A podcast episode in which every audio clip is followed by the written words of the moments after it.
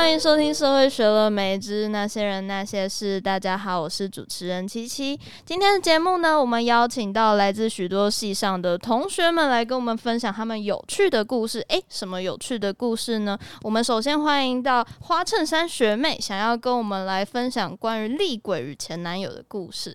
这个故事是什么样呢？可不可以跟我们听众分享看看呢？嗯，大概在十五年前，嗯嗯。我经历了一场非常重大的失恋，在家里面可能哭了半年，掉了十公斤。我的朋友因为想要把我从这个泥沼当中救出来，就介绍了一个感觉个性温和的好男生、好男性、嗯、工作稳定的好男生给我认识。我想，我应该不该要再这么堕落下去，就出去跟他约个会好了。嗯，就把他当成是一个浮木抓住了。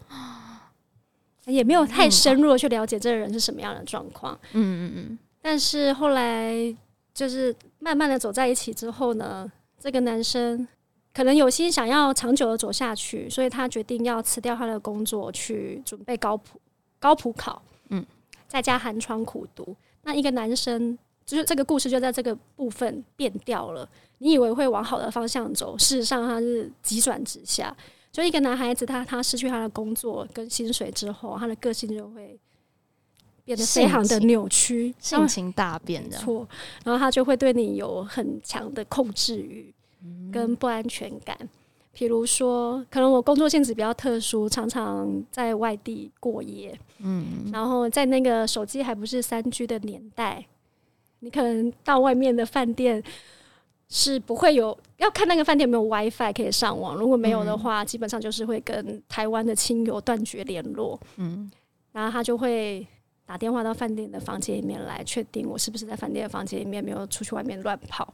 那如果我回到台湾的话呢，我跟他说我要去隔壁的家乐福买个东西，他就会问我说：“你几点要回家？”我就说大概三十分钟吧。他三十分钟之后就不会打我的手机，他会打我家里面的室内电话，确定我真的是不是回到家了。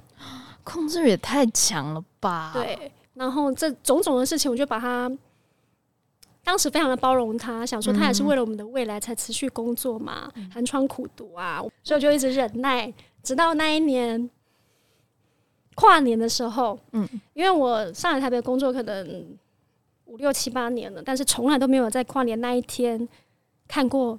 一零一的烟火，嗯，然后那一年非常非常非常幸运的在跨年夜，我就得到了一个休假，我就很开心的约当时的朋友跟当时的男友要一起去跨年。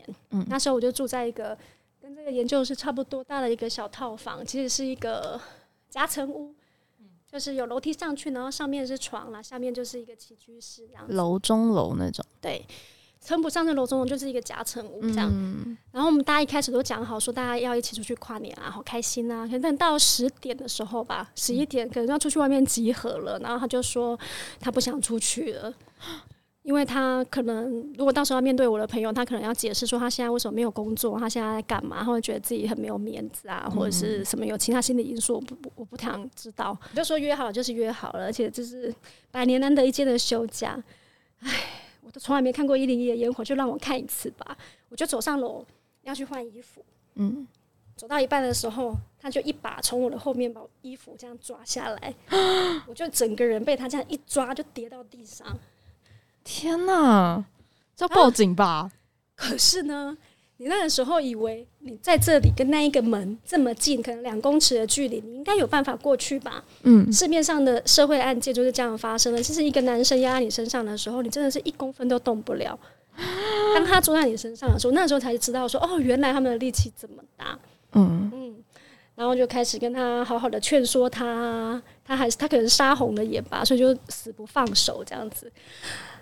大概讲到十一点的时候，大家都累了，就坐在旁边。我就拿起我的手机，然后传讯息给我一起要去看的朋友说：“我现在遇到什么什么样的状况啊？”嗯、后来我的朋友就赶到我的套房的门口来救我，就是隔着门跟他协商，但是我被他抓住手，我真的是一步都动不了，这边还有疤痕，嗯，就是真的砍进你的肉里面，那样抓住你，就这么近而已，你却没有办法去开那个门，其实那个。这个事件蛮可怕的，嗯、然后外面的朋友叫了我社区的管理员来，管理员来了，他还是不开门，管理员就报了警，警察来了之后，他就终于开门了，毕竟他也是不能留案底的嘛，再、嗯、怎么狠也是也是会害怕的、啊。然后，所幸那个警察门一打开的时候，他就被警察带走去做笔录了。那在他当时，烟火就放了，就在这个时候吗？我就用跑步的跑跑跑跑跑，就在民权大桥的旁边跑上民权大桥看烟火，一边流泪一边看耶，我看到一零一的烟火了，好感动哦。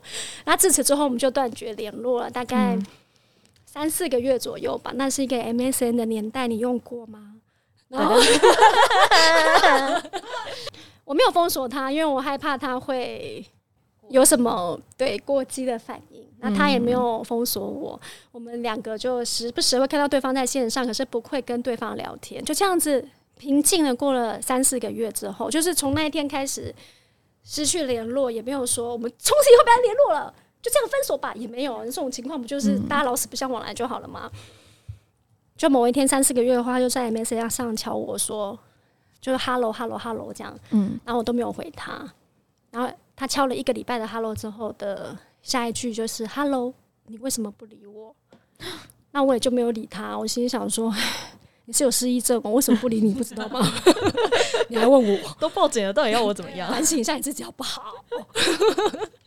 然后他就开始连续一个礼拜的，你为什么不理我？你为什么不理我？你为什么不理我？就这样过了一个礼拜，就大概，Hello，你为什么不理我？Hello，你为什么不理我？过了两周、三周之后，有一次我就要出去买东西，然后到楼下就骑摩托车。把摩托车车厢打开的时候，里面就放了一张纸条，上面就写的：“你为什么不理我？”这是什么故事？然后那时候我就心里想说：“哎，我要转动我的摩托车的发动了摩托车吗？它会不会就像一般的警匪片一样突然爆炸？” 我心想说：“线剪断，对之类的。”后来我花了十秒钟判断一下他的智商，大概也没有到这种程度。我就开开心心的骑摩托车去买东西。只是我每次下班回家的时候，我都会很担心，我打开我房间的门，会不会在桌上看到一张纸条，写你为什么不理我？所以我后来就是跟别人提到这个人的时候，我就会说他是厉鬼，因为我被厉鬼缠身。嗯，真的很像 Marvel 版会出现的剧情。后来，在我我以为这一个人就在我人生当中消失了，嗯嗯，所以后续也没再也没杳无音讯的这样。对，然后后来辗转在几年后听到他考上了，这样不会很容易猜出来。总之，他就上榜了，他就在捷运局上班。哦，对，当站务员那一类的。那那那现在做捷运会有点紧张吗？本来不会，后来有一次我也结婚生子之后，推着娃娃车在某一个捷运站要过闸门的时候，有一个人跟我打招呼，然后他就蹲下来跟我的小孩说话，然后我的小孩就不怎么搭理他，因为才一两岁而已，本来就不会搭理一个陌生人，他就抬头看了我一眼，就说 他为什么不理我？我心里就想说，小孩也是会分辨好人跟坏人的。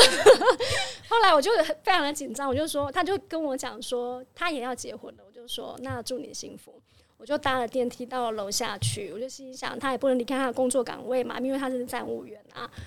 我就在楼下等车的时候，就在我要车来了，我要推上车的时候，就左右看看，我发现他在。很远的那一边的柱子探出头来看我，到底是在做这一项还是那一项？超级可怕。但那一次就是我们最真的是最后一次的见面，希望我此生不会再看到他。我我头皮发麻，真的是鬼故事，这不是效果吧？这真的很可怕，我平常没有这样。谢谢花衬衫学妹。接下来是曾经在药局打工的同学，欢迎修齐。大家好，我是胡修齐。你有没有什么遇过最有趣或是最奇葩的顾顾店的经验，或是有什么客人的有趣的事情可以跟我们分享？可能就是在我们店里大便的人。为什么会在店里大便？发生什么事情？哦，就之前还在疫情的时候，然后有一次就有一个阿姨。然后进来找我们，就说要借厕所。嗯，然后其实其实以前都会借，但因为疫情就不方便做这种事，然后我们就婉拒了他说，哦，我没办法借厕所，嗯，然后他也不太开心，就有点鲁，就硬要我们借，那我们就死不借，嗯，然后就有点不开心就走了，然后我们想说就可能这件事就就这样了，然后结果隔没几分钟有一个客人走进来，就另外一个人，嗯，然后他说，哎、欸，有人在你们店门口大便，然后我们想说，哎、欸，吓一跳，怎么会这种事？然后我们就走出去看。然后就看到我们店里那个电动门外面的一个台阶，然后上面就有大便，然后就看到刚刚那个阿姨就已经裤子已经穿好就走了，我们就看着她这样走，我们也不知道要说什么，因为这当下太震惊了。案发的过程中，你们其实是没有看到的。对，我们没有看到。但没有呃，其实我想象的是店门应该是一个玻璃的自动门，对，而下面是一个台阶，那。嗯照理说，他在那个台阶上面，呃，蹲着或是在那里驻留的时候，你们应该会看到吧？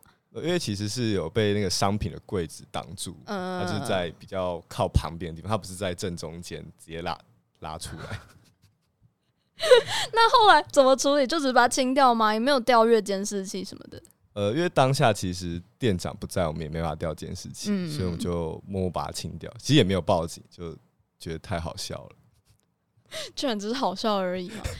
但当下是疫情，其实这种事多少还是会令人恐慌吧？对啊，蛮糟糕的。我们欢迎杨洁如，Hello，大家好。洁如，你现在是大几？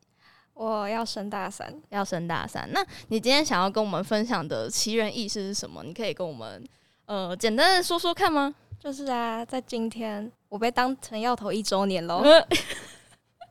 药头，你发生什么事情了？反正这件事情要从去年的暑假讲起。嗯，去年的暑假也差不多是八月底这个时候，就是我外婆过世。嗯，然后那个时候我爸就是有到旧家去收拾一些东西。嗯，然后在收信的时候就有。一封是要给我的，然后他的、嗯、他的那个寄信的地点是来自三重分局，然后我爸看到这封信的时候，就马上打给我，就说：“你在台北都在干什么事情？你是不是之前都做了什么坏事？”没有，我超乖，我超乖的。然后我就想说，我没有，为什么为什么要这样讲？是发生什么事情？然后他就说，反正有一封警。警察要找你的信，你回去自己看，嗯、看这件事情是你要处理还是我帮你处理？为什么他要这样威胁你的感觉啊？我也不知道，爸爸，我真的不知道。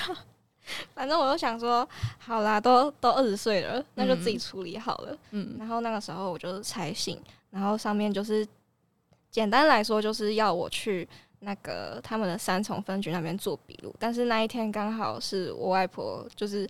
有丧礼这样，所以我就没有办法过去。嗯、然后我就打电话给上面的那个承办员警的手机号码，嗯、我就想说要来厘清一下到底是发生什么事情。嗯、结果呢，那个警察一接一接电话，他就没有什么好气的跟我说：“呃，你现在是要怎样？”然后我就说：“我是谁谁谁，然后我的案件编号是怎样怎样。”那我想要问一下，我是有什么问题？为什么我要去三重分局这样子？嗯嗯，然后他就他就说。嗯，我现在休假，所以你现在给我这些资料，我也没有帮你找。那我想说，那你跟我要这些干嘛？等一下，我有问题。嗯嗯，他给你的那只电话是他的手机吗？对，是他的手机，所以就是他的私人的那个。对，哇，整件事情都好奇怪。对啊，我也觉得很奇怪，但没办法。那后来呢？后来他就是说，哎、欸，后来是我问他说，哦，所以你现在休假？那如那因为就是。我真的蛮有必要去去厘清这件事情的。嗯、那我可以打去三重分局问你的那个同事吗？嗯，他就说你是可以打打看啊，但是他会不会跟你讲，我就不知道了。嗯，啊，你如果那天不能来做笔录的话，你就不用来了啦。然后就挂我电话了，是不是很荒唐？好可怕哦！我都不知道我发生什么事了，然后你还这样恐吓我，不能来，到底是？我就会倒大霉，还是 就这件事就反正那天就是因为我真的有事，所以我也不能去啊。但是、嗯、啊，我也是正当理由，我不是是故意不去的这样子。嗯、好，反正我就是隔了一周的时候再打给他，我问他，我就是问他想要发生什么事情，然后他就跟我说，我还在休假、啊。那你中间有打给他的同事吗？哦，我在就是打第一通电话给他之后，我打去三重分局问他的同事，嗯、然后就是很客气的说我是谁，然后我的案件编号是怎样怎样，嗯、那我想要理清一下这件事情是怎样的，嗯、然后他的同事就说，嗯，因为我因为他今天没有来上班，那我来帮你照看资料，那需要时间，嗯、那请问你什么时候可以接电话？嗯、我就说。诶、欸，六点半之前我都可以接，这样子。嗯、结果呢，那天到十二点，我都没有接到任何电话哦。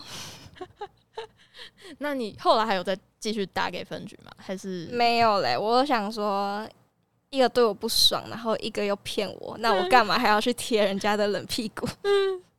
可是这种事情听起来超级可怕的，因为不知道发生什么事情，所以我就是过了一个提心吊胆的九月。后来就是再隔了。呃，大概半个月左右，我打过去，就终于有问到这样，嗯、就是那个原警就说：“哦，你终于知道在对的时间打过来了。”哇塞，讲话也太酸了吧！对，我想说，我现在是有惹到你是不是啊？嗯，反正我就是想说，就是毕竟这件事情攸关刑法，又攸关自己，我还是对他客气一点。嗯，我就我就是问他说：“啊，这件事情是怎样？可不可以跟我说明一下？”然后他就说。诶、欸，我调资料需要时间，那你什么时候有空？我打给你。嗯、我就说，诶、欸，我今天都有空啊啊！可是你可不可以就真的打给我，不要不打给我？非常的卑微，好伤心哦。然后他就说，好，那大概半个小时之后打给你。嗯，然后他就是就真的是半个小时之内打给我，然后他就是一打过来就说，就跟我确认姓名，哎、欸，你是杨杰如？我就说。对，我是，嗯，然后他就说啊，你认不认识一个叫的人？嗯，真的可以把我逼掉，我我怕我被那个，他就说你认不认识他？我就说哈、嗯，他是谁？嗯、他就说我们上个月就是在三重地区在气毒的时候，嗯，就是有查到他身上有那种管制药物，然后警察就问他说，你这个药是哪里来的？嗯、然后那位男生就说。这我女朋友给的啦！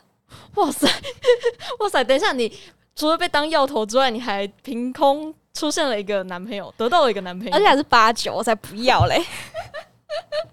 不是，你根本不知道他长什么样子啊！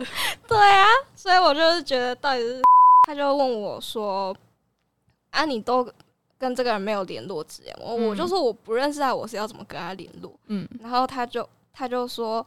哦，那这件事情我们就是再看看这样。然后我就说，那我可以知道他那个时候是怎么把我资料提供给你们的嘛？嗯，他就说，那个时候那位男性就是跟远景说我的名字还有我的生日，然后叫他们去查。嗯，然后警察就是在比对之下，就只有我这个人，所以他们寄的那个就是三重分局的信，要我过去做笔录这样子。嗯，对。那所以后来就是你，呃，确定说你自己没有跟这个人有任何联系或是认识，他们就就把这件事情放过，这样吗？对，他们就是也没有再主动联系我这样。嗯、对，然后我就是在打完这个电话之后，我就是去跟我法律系的朋友讨论一下，嗯、然后他就是有去帮我用那个司法的那个公开系统去查这个人的名字，他之前有没有犯过什么？案件之类的，嗯、然后他就发现说，叫这个名字的人啊，之前有过诈欺，还有类似贩毒之类的，嗯、就是这些有的没的前科，而且他的这些就是犯案足迹几乎遍及全台湾内，他从台北、新北、桃园、嘉义、台南，全部都有他的足迹，全部的地方法院他都去过。哇塞，是在环游环游全台湾的地方法院吗？我也不知道，反正之后我就是有在反省，说我到底是哪里有出问题，我才遇到这种事情。嗯，然后我就想到说，可能是因为太喜欢网购了，都留都留一些真的资料给人家。然后你们也知道，就是现在的那个网络安全有有有一些做的不是很好。嗯、然后就是在前几年开始，就有一些就是网购网站会把客户的资料外泄的一些事情嘛，比如说很知名的、嗯、书店，对，叉叉书店，叉叉叉 书店，这边都帮我们逼掉，谢谢。贾城兰网络书店，对，反正我就是从此之后，我在网络上一律就是不公开我自己的真实资讯，嗯、然后有网购之类的话，我也都是提供假资料这样子。推荐给大家，请大家务必注意你的资讯安全。你 现在网购如果取货都用假名，不是很不方便吗？诶、欸，是有一点，因为有时候它不只是你要付那个现金，嗯，有时候你是转账给他，那你要取货的时候，你就是要给他看你的证件之类的，嗯，然后我就是都会被问说啊，为什么你的那个货的上面的名字都跟你的身份证字号上面都跟你的身份证证件上面不一样？嗯，我就说，嗯、呃，不然我开我的简讯给你看好了，因为上面就会有那个。记录之类嘛，然后他们看过之后才就是都会跟我说啊，下次记得要用一样的名字哦。我就觉得，嗯、呃，好吧，但就是还是不要好了。你才不知道我经历了什么呢？对呀、啊，反正就是很荒唐啦。嗯，非常谢谢杰如今天来跟我们分享这么荒谬的经验哦。那也希望大家听完这个故事之后呢，以后也要小心自己在网络上的资料外泄，以及你公开你的身份。呃，你的名字或者是你的生日。那今天谢谢杰如，要小心警察。